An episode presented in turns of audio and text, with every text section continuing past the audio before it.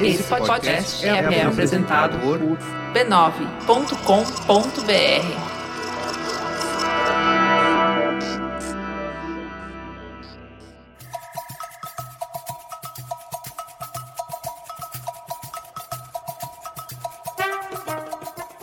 Bom dia, queridos ouvintes do B9. Estamos de volta aqui no seu podcast semanal. Este é o de número 9. Aqui comigo, Angélica Souza, minha companheira de sempre. Tudo bem, querida? Eu vou muito bem. E você, Roberta Nina? Eu também vou muito bem, graças a Deus. Sabia que o número 9 é a camisa que o Ibis nos deu e colocou o meu nome? Verdade. Eu era 9. Mas você é 10, na real, né? Eu sou camisa 10. Mas do Ibis, ele me coloca onde ele quiser eu jogo. Pois é. Não vou escolher a posição lá no Ibis, nem número de camisa, Nossa, né? Nossa, você lembrou disso. E a gente tá aqui falando dos camisas 9. Que camisa 9 você gosta? Vamos lá. Da Debinha. Da De...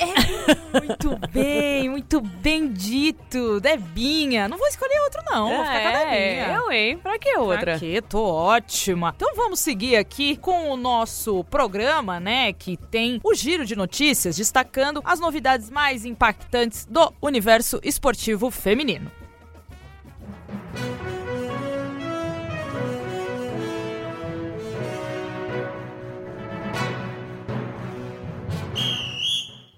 Final do Campeonato Paulista, meus queridos, o primeiro jogo, né, aconteceu de fato neste último sábado, que foi chamada de a final majestosa, né? A final era um São Paulo e Corinthians dentro do Morumbi, depois de 20 anos sem o, o estádio receber uma partida de futebol feminino, e nós estávamos lá para cobrir, como não, né? Com muito sol no coco, né, minha amiga? Muito. A gente se dividiu, a Angeliquinha foi para um compromisso, Renata Mendonça voou pro Capitólio e eu fui pro Morumbi fazer essa cobertura. Recebeu essa bênção. Foi. E fui sem filtro solar, errei feio, errei rude. Voltei de lá totalmente, sei lá, acabada. Frita. Frita, exatamente. Frita dos pés à cabeça. Mas foi um, um duelo, assim, digno de final mesmo. O clima tava simplesmente incrível. Lá no pré-jogo, né, no, dentro do, do metrô da estação Morumbi, você já via as pessoas indo pro estádio, igual acontece nos jogos de futebol masculino que a gente já tá acompanhando, de estar tá acostumado aí há tantos anos. Então,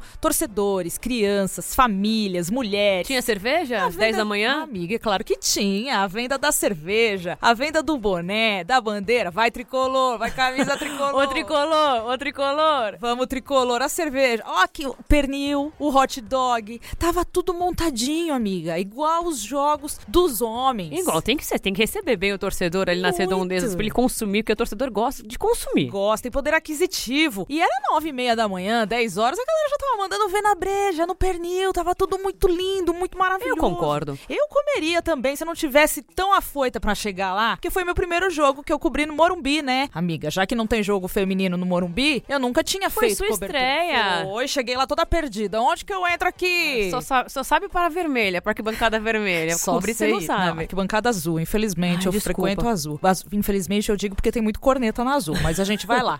Entrei, cadê o portão da imprensa? Aí me, me deram a orientação aqui. Eu entrei no portão e eu fiquei maravilhada, porque a gente tava num espaço bem legal, assim, onde tem um corredor, onde os atletas passam depois pela coletiva. Então foi muito bacana também para mim, assim, como jornalista, né, passar por esse momento lá dentro. Então tinha todo o clima, a, a imprensa compareceu também para cobrir, principalmente os veículos que já fazem a cobertura do futebol feminino. Na arquibancada, a gente teve quase 8 mil pessoas, 8 mil e poucas, não sei o número exato, mas o fato é que 17.900 pessoas retiraram os ingressos, mas apenas 8, cerca de 8 mil pessoas compareceram no Morumbi. É um número pequeno, né? Mas eu acho que levando em conta o cenário do futebol feminino ainda em desenvolvimento é, no Brasil, é um público de muita.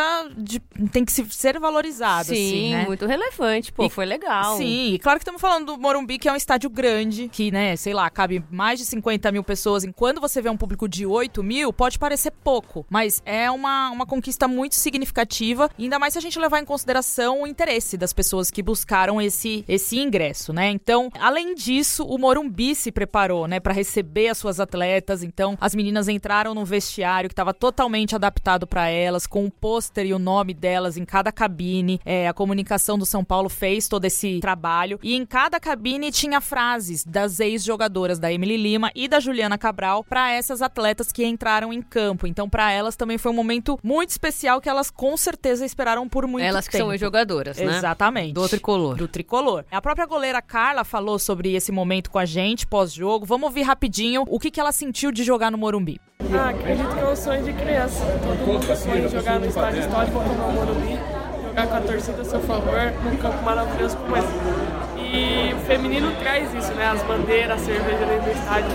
Então, clássico Corinthians e São Paulo é sempre muito disputado, porque clássico para o vale o jogo dentro de campo, debaixo daquele sol de rachar a moringa, foi maravilhoso. O São Paulo foi com a estratégia de pressionar o Corinthians, né? Até o Lucas, o treinador de São Paulo, Lucas Piscinato, falou com a gente sobre essa estratégia, que era mesmo tirar a posse de bola do Corinthians, que é o que elas têm de mais valioso, que as São Paulinas não podiam deixar as corintianas jogar, porque daí a coisa iria se complicar. Então o São Paulo foi para cima, tentou aqui, tentou lá, mas acabou levando o gol aos 13 minutos do primeiro tempo com a lei do ex. Giovanna Crivellari. Marcou lá dentro do Morumbi para o Corinthians. Foi logo no início de jogo que já deu uma, né, uma bagunçada ali na cabeça. Uma balada. Já deu uma balada, porque no começo ali, no começo mesmo, quem tava balada eram as corintianas. Eu vi a Pardal e a Tainá, a goleira, se estranhando ali. Calma, segura aqui, segura ali. Mas depois do gol dá uma certa... Durou só 13 minutos. É, dá uma certa tranquilidade. Teve chances boas para cada lado. O São Paulo tentou com muitas vezes com a Cristiane, que tava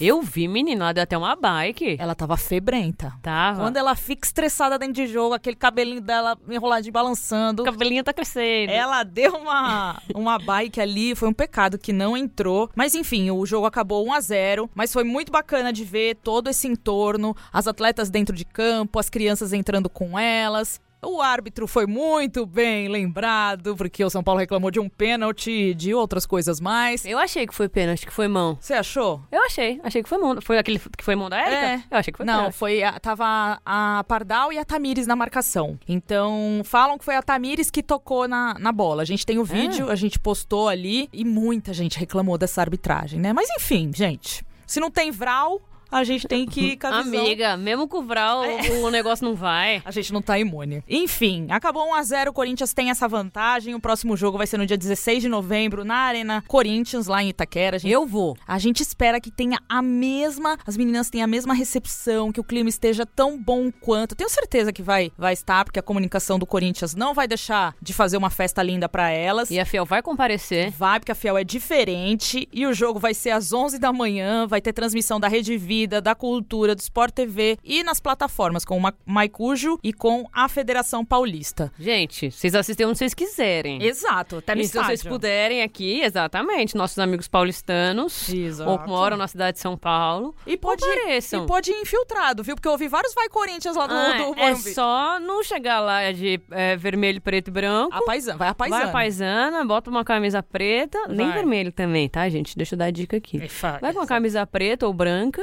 verde, verde também não é permitido. Vai ser feliz. Ou vai a camisa do Brasil também, é sempre coringa. É, exatamente. Vai de timão, timão do Brasil, igual o Santos Fantástico. Fantástico isso. Exato. O Corinthians é Brasil. E só pra pontuar, o Sport TV foi líder da audiência com o futebol feminino no horário, né, das 11 à 1 da tarde, desbancando a ESPN que transmitia a Premier League e a Fox que passava a Bundesliga, ambos campeonatos masculinos. Então, ninguém liga, Angélica Souza, para o futebol feminino? Engraçado, né? Nossa, engraçado que O pessoal gosta mesmo de futebol inglês. É verdade, olha só o que futebol balela. alemão. Muito bom. Isso aí é pra vocês verem que quando vocês colocam, as pessoas assistem. Exato. Se vocês não colocarem, a pessoa não vai assistir. E os haters que lutem. Ah, exatamente. É então isso. vai chorar na cama, que é lugar quente.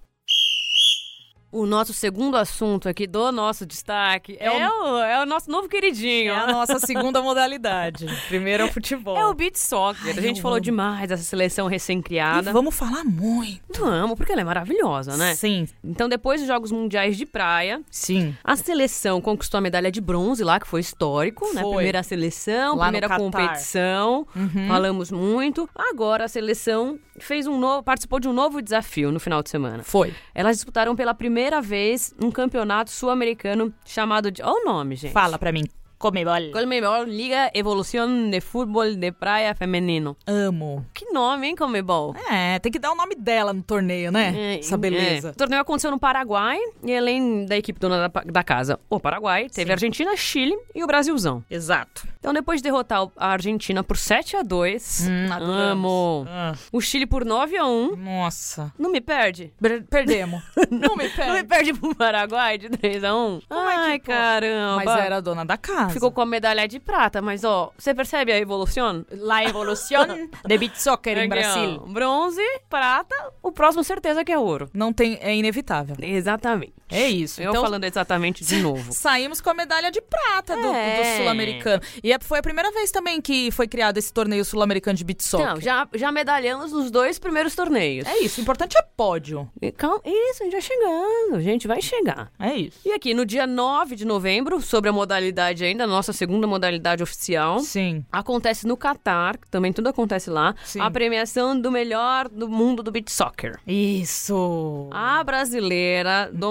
Maranhão, de Tutóia, Amo. Adriele Rocha, está entre as três finalistas. A gente está torcendo muito. A gente torce até pra premiação. Nossa, eu tô aqui com a minha energia do segredo que minha amiga Nina falou semana De passada. mentalizar, a coisa acontece. Ela vai disputar com a espanhola Carol Glass e a inglesa Sarah Kempson. É verdade, essa Sarah Kempson aí. Ela levou o prêmio em 2017, desbancando outra brasileira na ocasião, a Lele Vilar. Exatamente. Então vamos ficar junto acompanhando essa modalidade que tá começando agora, não a modalidade, mas as Sim. competições da seleção, mas Sim. a gente já considera pacas. Muito. Já mora no nosso coração. E toda a nossa energia positiva pra Adriele, pra desbancar essas duas craques aí. E trazer um prêmiozinho aí pra Tutóia. Olha que lindo Mas, que e vai ser mais uma melhor do mundo é, feminina, femilinda, em 2019. Ai, que a gente Deus- já teve muitas melhores do mundo. Sim, que Deus abençoe sua conquista, viu? Tamo com Amém. você. Amém.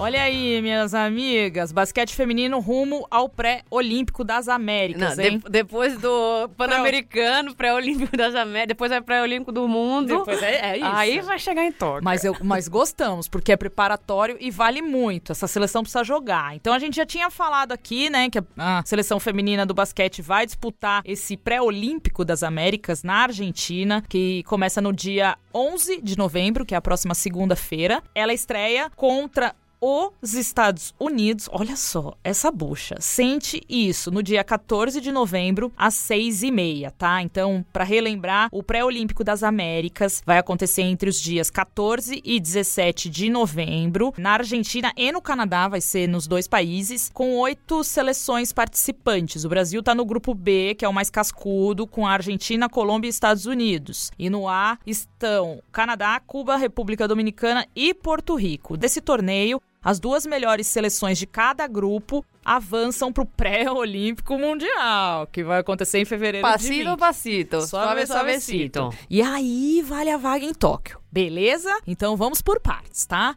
E para complementar a notícia do basquete, uma info legal aí é que o Comitê Olímpico do Brasil, né, o COB, divulgou na última sexta-feira, no dia 1 de novembro, os vencedores do Prêmio Brasil Olímpico e representando o nosso basquete feminino, aparece a pivô Érica de Souza, que foi uma das vencedoras como atleta do ano na modalidade 5v5, né? Ganhou o troféu do ano. Exatamente. Ela foi eleita por um colegiado aí, eleitoral, formado por jornalistas, dirigentes, comissão de atletas do COB, ex-atletas, personalidades.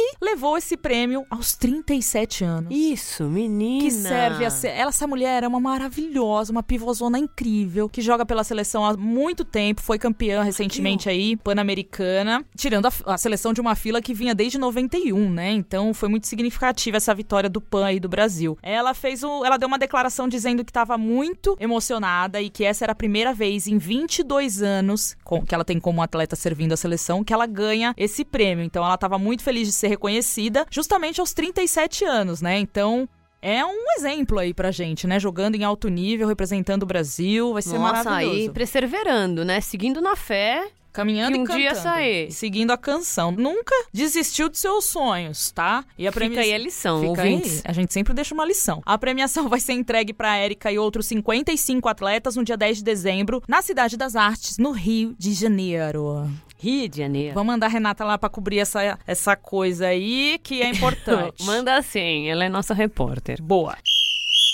No podcast passado, quando a gente falou de Corinthians, Libertadores Feminina, Angélica Souza levantou uma questão. Angé- Angélica Souza pautou o Vibradoras, tá? Eu sou assim. Levantou uma questão aqui que virou tema da coluna da Renata na Folha de São Paulo da sexta-feira passada. E qual foi essa questão, minha amiga, que você levantou aqui? Eu perguntei para Tamires, Tamires, quem estava cuidando do seu filho enquanto você estava lá em Quito conquistando a América? O que que você tava, né? Que, com quem que você deixou essa criança pra jogar bola? É isso mesmo. Foi essa a minha pergunta. e aí, fomos falar com o Tamires. Fomos. A Renata também escreveu a coluna do Vibradoras às sextas-feiras, quem quiser ler. Às Exatamente. sextas-feiras na Folha de São Paulo. Sim, Sobre isso. foi. Porque aconteceu? A coluna da Renata, o título era Uma Mãe Campeã da América, contando que a atleta, nossa amiga Tamires, ouviu quando ela voltou para o país Brasil, depois de conquistar a Libertadores da América. A gente já sabe que Tamires ficou lá 23 dias em Quito, passou pela rebelião popular, Todo jog- perrengue. Jogou todos os jogos, jogou uma final maravilhosa, foi o destaque da final do Corinthians, deu o passe pro primeiro gol da, da Crivellari. E aí, quando ela voltou aqui pro país, comemorou com a torcida que recebeu no aeroporto também. Com o troféuzinho. Ela foi ao pediatra, Levou o Bernardo no levou o. Bernardo ao pediatra, porque as crianças precisam ir ao pediatra. Exato. E ela vai contar pra gente o que aconteceu lá no pediatra. É. O que, que ela teve que ouvir. Ela ouviu, só pra completar, ela ouviu coisas do pediatra, da, Da- dentista. Da reunião de pais, É isso, mais ou menos isso. tudo isso porque ela é mãe. Tudo isso. Então, vamos ouvir. Tamires, conta pra gente. A questão do pediatra é, aconteceu hoje, né? E foi um fato assim verídico. Porque a gente levou o B no pediatra por, um- uma situação de é, uma consulta de rotina mesmo, né? E aí ela, ele falou que joga futebol também e tal. Ela falou, ah, então tem que se alimentar direito, né? E tal. Aí ela foi no final e falou assim, mãe, ele tem que se alimentar direito, né? Não falou. E tava eu, César e a minha sogra dentro da consulta. E em nenhum momento ela falou assim, paz, ele tem que se alimentar direito. Falou, mãe, ele tem que se alimentar direito. Ou então, se vai no dentista também, mãe, tem que passar fio dental no, no Bernardo direito. Coisas assim, sabe? Nunca fala paz, né? Mas eu falei pro César, até falei pra ele hoje, é, falei, quando é coisa ruim, sempre fala mãe, né? Mas é, é assim mesmo. É, acho que é uma cultura aí que a gente tem que estar tentando mudar, porque é, acho que é um pouco de algo até que eu vivi um pouco na Dinamarca, né? Por exemplo, você vai em reunião de escola aqui no Brasil e é praticamente mães, né? É, a última reunião de escola que teve, que a gente teve, o César não, o- eu não pude ir, quem foi foi o César. E ele era o único pai numa sala de reuniões só, de, com, só com mães.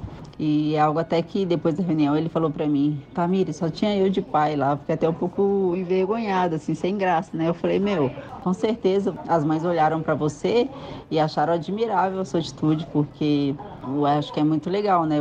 O homem começar a tomar essas iniciativas e participar um pouco mais né, nessas situações. Na Dinamarca era muito assim, ah, tinha reunião de pais, iam os pais, não ia só a mãe, né?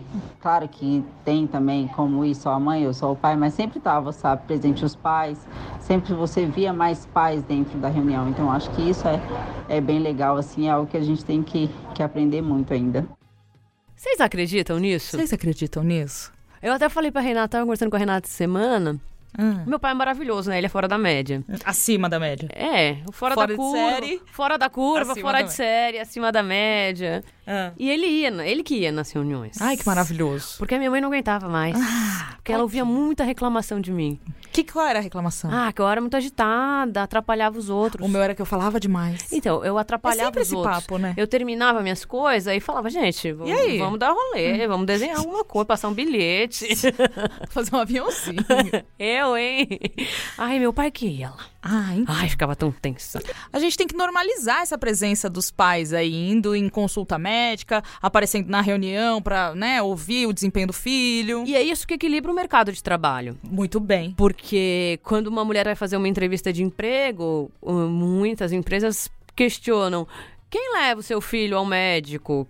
Quem que, se tem alguma emergência com seu filho, quem que uh, comparece? E o homem tem que comparecer. Isso deixa o mercado de trabalho mais justo. E geralmente é a mãe, né, Ami? Às é. vezes, as- não é nem porque o pai não pode, mas às vezes também a mãe toma isso pra si porque foi passado pra Uhum. ela, que é uma obrigação dela, né? Então, até essa fala que a Tamires compartilhou com a gente, da dentista falando: mãe, precisa escovar o dente do Bernardo. Gente. Oi, pai, você também precisa escovar o dente do Bernardo, entendeu? Eu não quero ser a Tati quebra-barraco aqui pra falar que você não escova o dente do seu filho com a pepeca. Então não precisa, né? Exatamente. mas eu acho que também é um vício de linguagem da própria médica. Mas ela precisa ouvir isso. E na saída do, do campo, eu olhei pra Tamires e falei: O que, que sua pediatra achou de abrir o jornal na sexta-feira e ver que você tava falando dela lá? Ela só fez assim pra mim, ó. Aquela carinha de paciência. Sinto muito. Não aprendeu na dor, meu filho? Vai aprender com os jornais estampados na sua cara. Vai ter uma matéria sua na Folha de São Paulo, o maior jornal do país. É isso. A gente só quis exibir esse, esse áudio complementar esse assunto porque ele surgiu aqui na mesa de maneira involuntária, né? Semana passada. Voluntária, claro, porque foi um apontamento muito pertinente.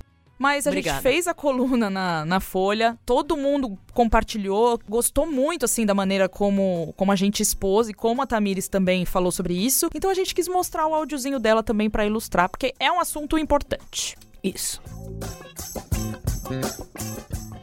Amiga. Love's in the air. Tum, tum, tum. Everywhere I look around. Amiga, imagina! Nem nos meus sonhos eu poderia imaginar que eu viveria pra ver um pedido de casamento homoafetivo dentro da arena do Grêmio. Duas mulheres lindas. Duas mulheres lindas. Uma de cabelo curtinho, outra de cabelo longo. Cada uma com a sua beleza maravilhosa. Se amando e fazendo juras de amor numa arquibancada. Em um estádio de futebol. Ai, que Num coisa- domingo. Num domingo de clássico. Num telão pra todo mundo ver. Foi bonito ou não foi? Foi, não foi ele bonito, Não. amiga? Não sei nem falar. Não sei Você nem. falou que nunca sonhou, eu também nunca sonhei, porque eu nem pensava que isso poderia acontecer. Tem sonho que a gente não consegue pensar antes. Exatamente. Porque a gente não pensa que é possível, né? Mas não só foi possível. Nossa. Como aconteceu. E ela disse sim. Estamos falando. Graças a Deus, Olha, né? só me faltava, né, Nicole? Pelo amor de Deus. A gente tá falando aqui do pedido de casamento que a gaúcha Juliana, de 29 anos, fez pra namorada Nicole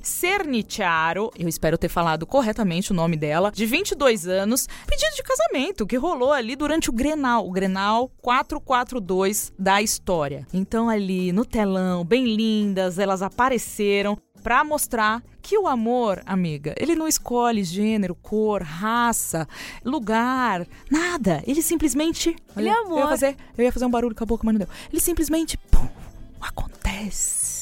O amor é amor. O amor é amor. E aí o que aconteceu? Elas ficaram famosonas aí, todo mundo quis falar com elas e tudo mais. E quem nos ajudou a encontrar a Juliana, que vai falar conosco sobre esse pedido de casamento, foi a nossa parceira de reportagem lá do Sul, a Renata de Medeiros, que fez uma matéria, ela é da Rádio Gaúcha também, ela fez uma matéria pro portal Gaúcha ZH, contando, né, como tudo aconteceu, a ideia de fazer essa surpresa marcante, o medo que, a- que elas tiveram, ela no caso, a Juliana, né, que foi a ideia dela, de sofrer algum tipo de violência ou algum xingamento por parte da torcida, é, a família que se prontificou a ajudar e que esteve com elas, né, ali na arquibancada pra viver também esse momento. Então a gente conseguiu falar com a Juliana que é quem fez o pedido pra Nicole, e ela nos contou o que, que representou esse momento pra elas, né, pras duas, e como tudo aconteceu. Vamos ouvir a Juliana. Vamos. Foi um momento realmente muito importante, foi muito especial, porque era o nosso, enfim, o meu sonho dela, né? Como pedido de casamento, de ser uma coisa assim dos sonhos.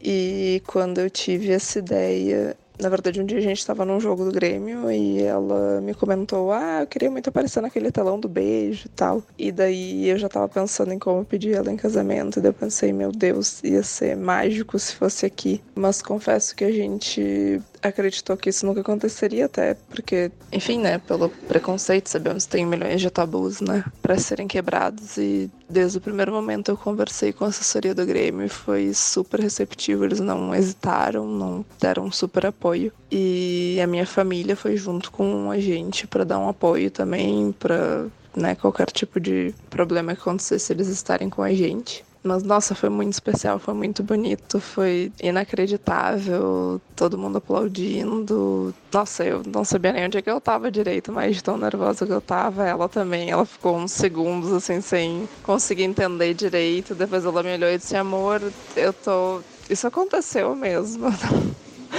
tô sem acreditar. Uh, foi foi muito especial, foi muito legal mesmo. E foi muito importante ter sido nesse lugar, já que, é, que é, sempre foi especial para ela, né? Então foi, foi uma coisa bem importante para nós duas. E também perguntamos para Ju como ela acredita que o futebol pode ser um espaço mais tolerante e inclusivo para os torcedores. Estamos falando dos LGBT, estamos falando dos negros, das mulheres em geral e, enfim, como que a gente pode mudar essa realidade, esse preconceito que ainda existe dentro do futebol? Vamos ouvir. Com certeza, nós acreditamos que sim, o futebol pode ser um espaço mais inclusivo. Inclusive, foi uma grande emoção quando, enfim, foi liberado, foi aprovado a gente fazer lá. Eu falo a gente fazer porque minha família toda estava envolvida, né? Então, meus cúmplices. Foi muito especial e até justamente por isso, né? Para quebrar esse tabu de que só teve casamento hétero até. pedido de casamento hétero até hoje. E por que não ter, entendeu? Por que não acontecer, sendo que amor é amor, né? Indiferente do, do tipo, da raça, da cor. Nós lutamos muito pelos nossos direitos, né? E isso não pode ser abafado de nenhuma maneira. E, na verdade, no momento em que eu pensei em fazer o pedido, eu pensei mais na, na coisa romântica e nada disso, assim. Simplesmente porque é a minha realidade, né? O que eu vivo. Eu vivo esse amor e para mim isso é natural. Apesar de que, óbvio, a gente sofre preconceito, sofre como qualquer outra pessoa LGBT, né? Mas a gente. para mim era uma coisa natural, né? O meu, o meu mundo, é o que eu vivo. Mas a gente vê que foi aceito de uma maneira muito boa, óbvio. Teve muita gente falando mal, teve muita gente depois, né? Conforme foi saindo nas redes sociais. Mas ao mesmo tempo tem muita gente apoiando, muita gente nos incentivando. E isso é muito legal, né? Eu acho que se os clubes apoiassem mais uh, esse tipo de iniciativa e tornassem isso uma coisa natural, as pessoas também fossem quebrando alguns tabus em relação a isso. Porque, que nem eu tive um super apoio do Grêmio, eles me, me apoiaram desde o primeiro momento, eu me senti segura de fazer isso lá dentro, porque eu sabia que eu tinha o apoio deles. Então, se os times mesmo até a questão da, da mulher, né? Minha namorada sempre foi no, nos jogos e tem milhões de amigos lá no Grêmio e tal. A gente já escutou comentários preconceituosos, não é todo mundo, né, que aceita e que vive isso numa boa. Mas tu sabendo que tu tem o apoio do time, que o time também luta por essa causa de inclusão, uh, se torna um pouco mais fácil, né? Porque tá todo mundo ali torcendo pela mesma coisa e o teu time, tu sabe que também incentiva esse tipo de ação e de não ter o preconceito, né? Afinal de contas, lá é um lugar onde é para todo mundo aproveitar, todo mundo curtir, não tem por que ser um lugar de, de atos preconceituosos, né? É muito bom ouvir que teve um pedido desses no estádio, aceito. Também ah, não só aceito pela, pela Nicole, como pelas pessoas que estavam ali. Sim. Que o Grêmio participou disso, Exatamente. a assessoria, que foi super receptiva. É, enfim, fez também parte para aquilo acontecer. E lembrando que a gente, acho que O ano passado a gente fez uma matéria sobre as homossexuais no estádio e como é difícil para um casal de meninas mostrar-se namoradas no estádio. Então elas Tem têm um casal de meninos também, né? Sim, elas se tratam como amigas e porque tecnicamente não é um casal normal. Uhum. Visto, né? É, e aí o que a gente tem que refletir é que as pessoas heterossexuais que têm os seus namorados, seus parceiros, vocês podem andar na rua de mão dada. Em Sem qualquer medo. lugar você pode é, dar um beijo de mão dada. Então imaginem que um casal homossexual não pode fazer isso. Então não pode sentar no colo, não pode dar um beijo, não pode andar de mão dada. E o, o estádio de futebol ainda sendo um ambiente tão machista, é muito bom que esses marcos aconteçam, que Sim. são marcos de mudança, de resistência e mudança. Então, parabéns às meninas pela coragem. Sim. Muito obrigada. Parabéns ao Grêmio. Além de tudo, ganhou o clássico merecido. É isso mesmo. Agora, imagine, é isso que a Angélica falou. Imagine você ter uma pessoa que você ama do seu lado e você não poder demonstrar afeto. Você não poder simplesmente dar a mão pra ela, dar um abraço. Isso é, é muito é muito deprimente, assim. Então, acho que o Grêmio teve uma grande atitude mesmo, dando todo o apoio pra elas. E é um pouco daquilo que a gente sempre fala do Bahia, das ações inclusivas, de mostrar apoio pra todo tipo de diversidade que existe e o Grêmio fez isso nesse final de semana. Então, Só os tricolores. até a pé nós iremos, meus amigos. E eu vi um comentário na internet que era muito bom, que era assim: Como é que pode isso? Eu não acredito que isso aconteceu. Essa caixinha vermelha, que a caixinha da aliança era vermelha. É, ô, ô Juliana, isso aí você falhou, amiga. Devia ter levado uma caixinha azul, né? Ô, preta. Mas Ah, tudo bem. Tudo bem, o que vale é o gesto, ah, ela foi na aceitou. emoção. Parabéns ao casal, às noivas, às pombinhas. Chama nós pro casamento. A gente escolheu aqui, pra ser o destaque deste podcast, um assunto que a gente achou muito impactante e que era necessário falar sobre ele. A gente não tá falando necessariamente de uma modalidade esportiva, apesar de ser uma expressão corporal. É uma coisa que exige treino, Sim. dedicação do seu corpo, apresentações, como se fossem jogos, competições. Sim. Então, Então entrou no basquete, destaque. é, basquete não, valendo nas Olimpíadas. Basquete não, valé. Então a gente resolveu colocar esse destaque aqui, mesmo porque o podcast é nosso. Então a gente escolhe o tema. a gente é a editora de nós mesmas. E aí é, a gente vai falar sobre o ativismo da Ingrid Silva. Pelas bailarinas negras, que foi um tema que a gente viu no Twitter, né? E a gente vai contextualizar um pouquinho aqui pra vocês. A gente tá falando de uma bailarina brasileira chamada Ingrid Silva, que usou as redes sociais nesse final de semana pra compartilhar a emoção de finalmente encontrar sapatilhas não somente naquelas cores tradicionais, né? Principalmente a cor de rosa, que é mais comum de encontrar aí quando você pratica, né? Quando você dança o balé clássico. A Ingrid é uma bailarina carioca, negra e que há 10 anos faz parte do time do Dance Theater of Harlem, em Nova York. Eu não sei falar tão bonito quanto ela, mas eu tô me esforçando. A Ingrid Você fala brasileiro. eu falo, brasileiro.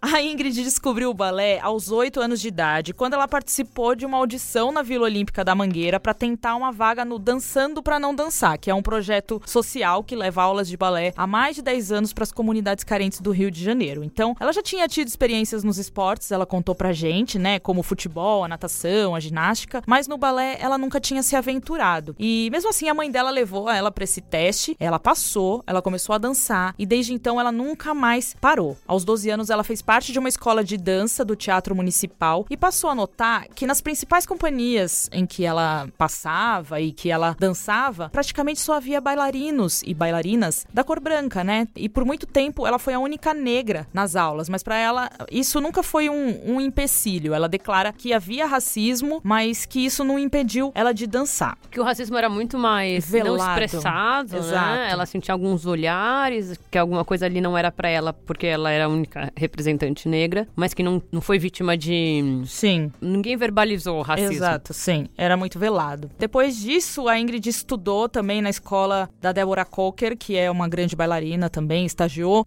no Grupo Corpo em Belo Horizonte e foi em 2007 quando a também bailarina brasileira Betânia Gomes, que foi a primeira bailarina do Dance Theater of Harlem na época, quando ela foi pro Brasil e ela incentivou a Ingrid a fazer um vídeo para participar de uma audição para um curso de férias deles lá nos Estados Unidos. Então, entre as mais de 200 meninas que concorriam, a Ingrid foi uma das escolhidas, passou um mês em Nova York e no fim do verão do mesmo ano, de 2007, ela foi convidada aos 19 anos para se tornar bailarina da companhia e se mudou de vez para a cidade. Então, desde 2009, a Ingrid mora em Nova York e faz parte da companhia, né, do Dance Theater of Harlem, é, que foi fundada em 1969 por Arthur Mitchell, que é o primeiro bailarino negro do New York City Ballet. Então a Ingrid se encontrou e ela se sentiu acolhida nessa companhia, que é tem uma pegada aí multirracial, que defende acima de tudo a inclusão.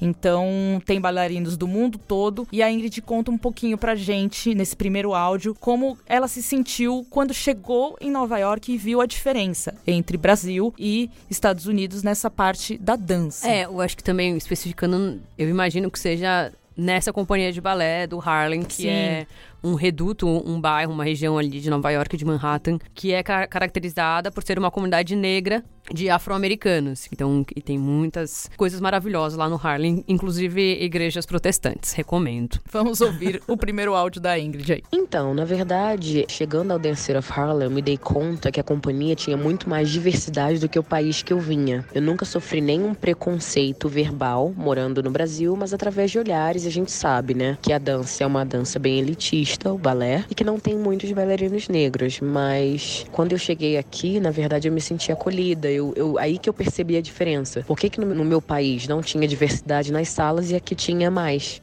Então a gente contextualizou tudo isso, esse áudio da Ingrid, para entender que foi nesse grupo que ela aprendeu a técnica criada pelo Arthur Mitchell, que as meias e as sapatilhas tinham que ser da mesma cor do tom da pele das bailarinas, para que elas não contrastassem e atrapalhassem a linha contínua do corpo. Sim. Não, que, que homem preciso, né? Perfeccionista. Nossa, eu achei muito maravilhoso. Ele isso. queria tudo num tom só. Exato. Da mesma cor, na verdade, né? Então, por conta disso, as bailarinas têm que usar as meias, as sapatilhas, tudo na cor da pele. Uhum. E aí as, as bailarinas negras e a Ingrid, como não tinham sapatilhas no tom da pele delas, e elas também não fazia sentido elas, enfim, se fingirem de outra cor, Sim. elas começaram a pintar as sapatilhas dela.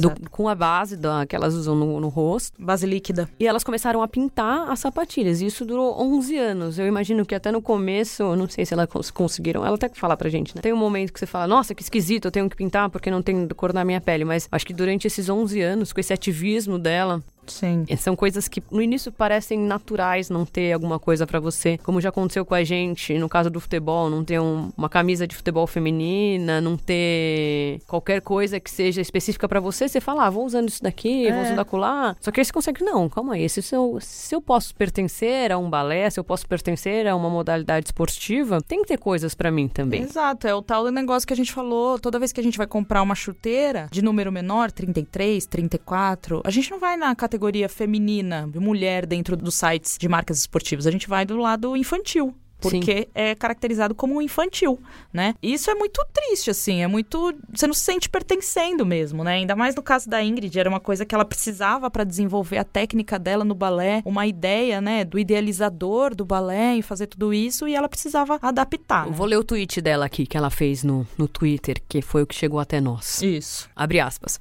Elas chegaram. Pelos últimos 11 anos, eu sempre pintei a minha sapatilha. E finalmente não vou ter que mais fazer isso. Finalmente. É uma sensação de dever cumprido, de revolução feita. Viva a diversidade no mundo da dança. E que avanço, viu? Demorou, mas chegou. E Sim, e ela continua aí, só lê o complemento. Nunca existiram sapatilhas de todas as cores. Somente agora, nesse século, estão surgindo no mercado. A vitória não é somente minha, e sim de muitas futuras bailarinas negras que virão por aí. É isso. E aí é mais uma coisa de pertencimento e de representatividade. Então, quando a menina negra assistir mulheres negras no balé, ela vai saber que o balé também é para ela. Sim. Aquilo não vai afastar ela do balé. Falar, não, que isso não é para mim, isso é só para meninas brancas. Quando a menina negra não precisar comprar uma sapatilha e pintar, porque tem sapatilha para ela, fala assim, isso aqui é meu mundo. Não vai se sentir invasora do mundo, que tá se apropriando de uma coisa que não é dela. A gente tem uma história aí do balé, né, que vem de uma criação europeia e que, claro, inicialmente era uma dança onde brancos, né, eram a maioria, mas o mundo hoje é outro, né? A diversidade existe e a menina negra que sonha em ser uma bailarina, ela não pode ser impedida de realizar aquilo que ela quer. É, acho que a menina tem um direito, todas as meninas têm um direito de poder sonhar,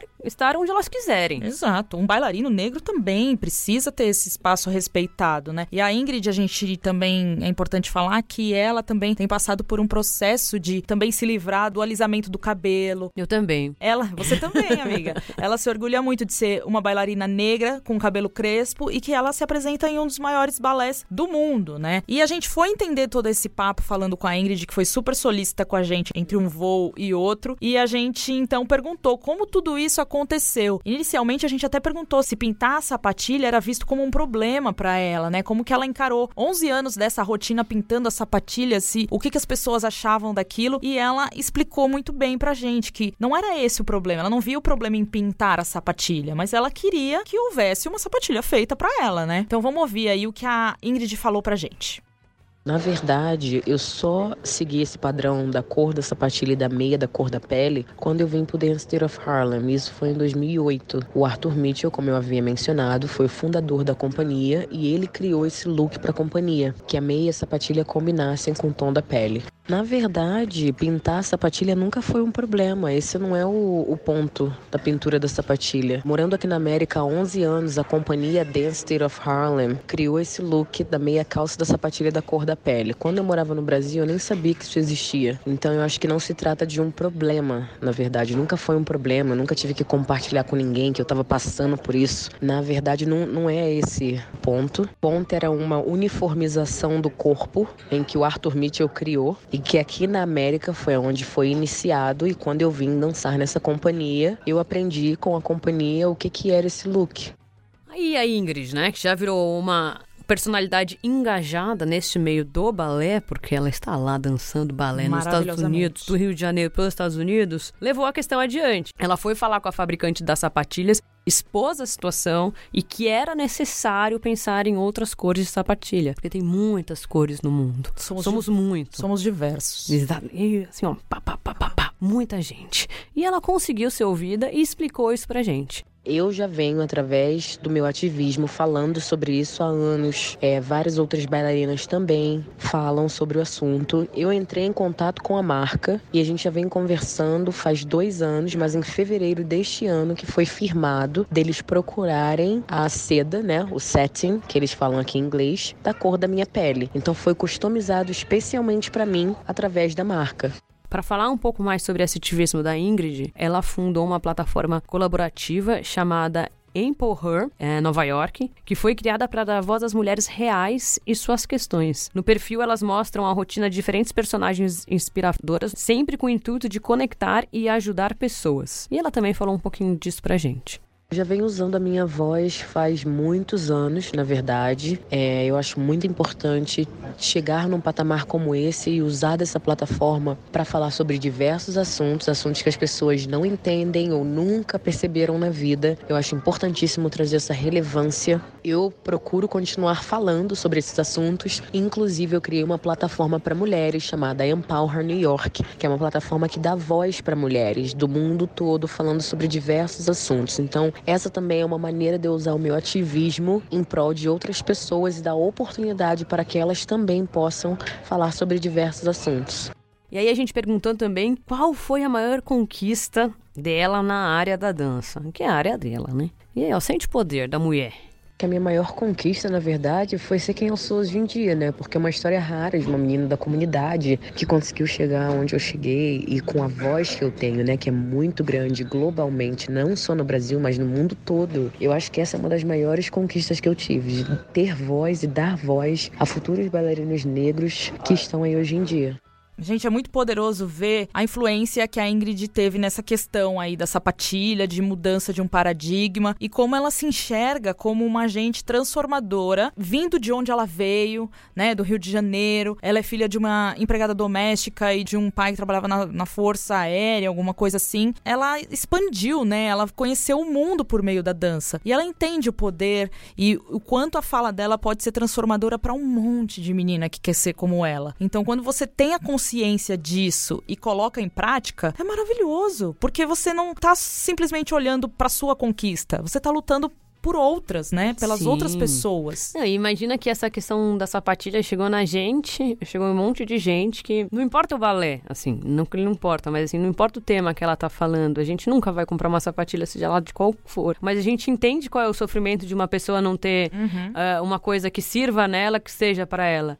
E muita gente passa por isso, mulheres, pessoas ah, obesas, gordos, gordas. Então, o quanto é importante todo mundo ter o seu espaço, todo mundo é um consumidor em potencial. Se as pessoas só não querem pensar pelo lado social ou inclusivo disso, mas a gente consegue diversificar, as pessoas não são todas iguais, elas não estão mais dispostas a viver no mesmo padrão. Exatamente. Amiga, eu quero jogar basquete. Não tem tênis 35 de basquete. Por quê? Porque entendem que as pessoas que jogam basquete são sempre altas.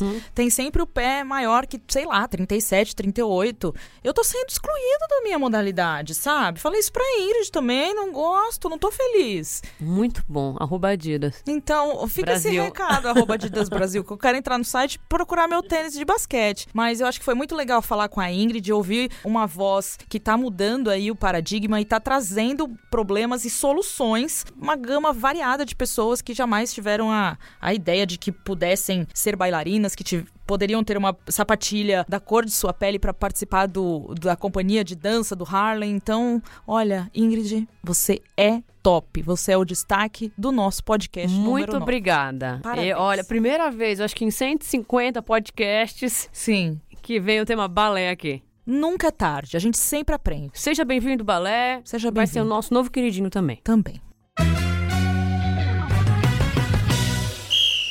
Quadro final, o quadro do biscoito. Tragam os refrescos, tragam os biscoitos, porque chegou a hora de falar de quem nos acompanha, de quem tá sempre do nosso lado. E essa hora, a Angélica Souza adora.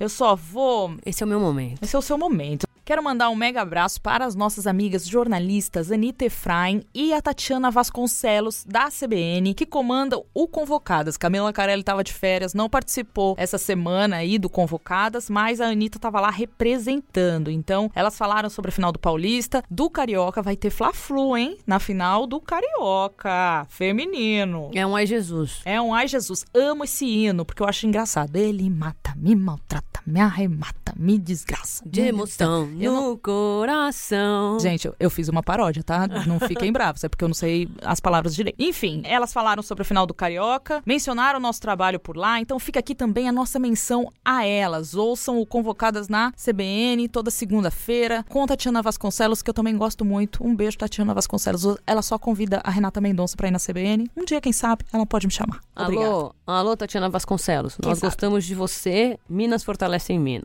Minas apoiam Minas, já diria a camiseta da nossa amiga Lili. Lili. Lá do. Minas de Estádio também. Comprem. Comprem. Leia o recado da Amanda. Amanda. Amanda arroba Cpressway, é isso? Será que, eu, se ela é- será que ela é fã-clube da, da Press, da jogadora? Pode ser, né? Tá, eu acho que sim, Ou caso. será que ela é da imprensa? Ou é, é, não sei. A nossa amiga Amanda, arroba Cpressway, diz. A Amanda estava ouvindo o nosso último podcast. Isso. Que a gente falou aqui da zica da nossa amiga Renata Mendonça, que tudo que ela escreve acontece ao contrário. Sim. E aí, o que, que ela fez? Ela fez uma enquete no Twitter. Porque parece que tem outra arroba que é ziquinha das paradas. Aí tá rolando uma competição. Renata versus Raíssa, que é arroba Mundinho Tobin, 17, 17. Isso. Essa é a disputa agora.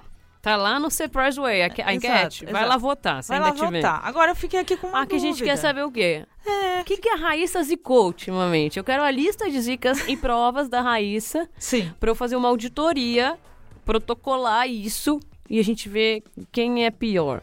Que é. Quem for pior ganha como melhor. Quem, é, eu quero entender o que, que a Raíssa zicou, porque a Renata a gente falou aqui, né? Tudo que ela escreve acontece ao Nossa. contrário. Agora, vamos entender aí a Mundinho Tobin 17 e ver o que, que, que, que ela zicou. Avisa a gente, não dê detalhes e segue o baile, beleza? Beleza, agora a gente vai pro próximo recado, que é o recado da Érica Fontes, com dois S no final. Fontes. no Instagram. Fontes. E aí, vibradoras? Só queria compartilhar que hoje assinei a folha por incentivo do presidente Biruliro. Mas principalmente, ela, Biruliro foi minha parte, ela Tá. só escreveu presidente, que ela é respeitosa, eu não. Mas principalmente para ler a coluna da Renata. Estou colocando em dia todos os textos já publicados e gostamos muito. Parabéns e obrigada. Ai, que maravilhoso. Renata levando assinantes pra Folha. Nossa, muito bem, parabéns. Uns levam, outros tiram, e assim o mundo equilibra-se. Isso que é importante. Ô, Renata, pede comissão aí dos, Isso, vamos criar um linkzinho dos assinantes. nós. E teve também um recado que a gente. Deixa eu só falar um negócio da coluna da Renata. Sabia que meu pai Fala. tem um despertador na agenda dele pra toda sexta-feira ler a coluna da Renata Mendonça? Porque ele pode perder a hora de ler a coluna. Ele tem que lembrar. Meu Deus, Darcy Brasil. Precisa disso, sabe? E tem aqui um recado que a gente recebeu também. Olha, é umas arroba que eu vou falar. Me and Spider. Arroba Me and Spider, que escreveu. Parece que faz um mês que não sai o episódio novo das vibradoras, porque o universitário tem que sofrer tanto. Ai, nossa. Ó, quando a pessoa é jovem, o tempo passa mais devagar pra é ela. verdade, é verdade. Quando a pessoa é velha, Como a gente. o, o tempo passa muito rápido. Muito. Então, essa jovem tem aquela percepção que uma semana podem É uma infinidade. anos. Uma infinidade de tempo. Cada segundo é muito tempo, Tempo sem você. Amiga, voltamos. Sem você. Tome este episódio, ele é todo É. seu, ele te pertence. Ouça, mas espere mais uma semana, porque eu não posso entregar isso antes. E a gente também não consegue mexer na duração do tempo. Não conseguimos. Ele- O dia dura 24 horas, a semana dura 7 dias. Quer dizer- E assim vai. O Biruliro mexeu na duração do meu horário de verão, que, me desregulou inteirinha. mas eu não tô E podendo também mexer ainda. prejudicou o pessoal do Enem que chegou mais cedo. Infelizmente eu não mexo no tempo, mas entregamos mais um podcast aqui nessa semana no B9. Tá pago. Tá pago. Mandem suas críticas, sugestões, tudo no nosso e-mail, vibradoras.b9.com.br, que a gente debate, enfim, fala com Responde. vocês. Estamos nas nossas redes também. Também Arroba Vibradoras, no Twitter, no Instagram, Nos no sigam. Facebook. Então voltaremos na semana que vem, eu e Angélica Souza, Angélica Souza e eu, Roberta Nina, para falar com vocês sobre o mundo esportivo feminino que tanto nos agrada. Porque o mundo esportivo feminino não para. Não para. Então Só contem cresce. conosco. Beijos. Beijos.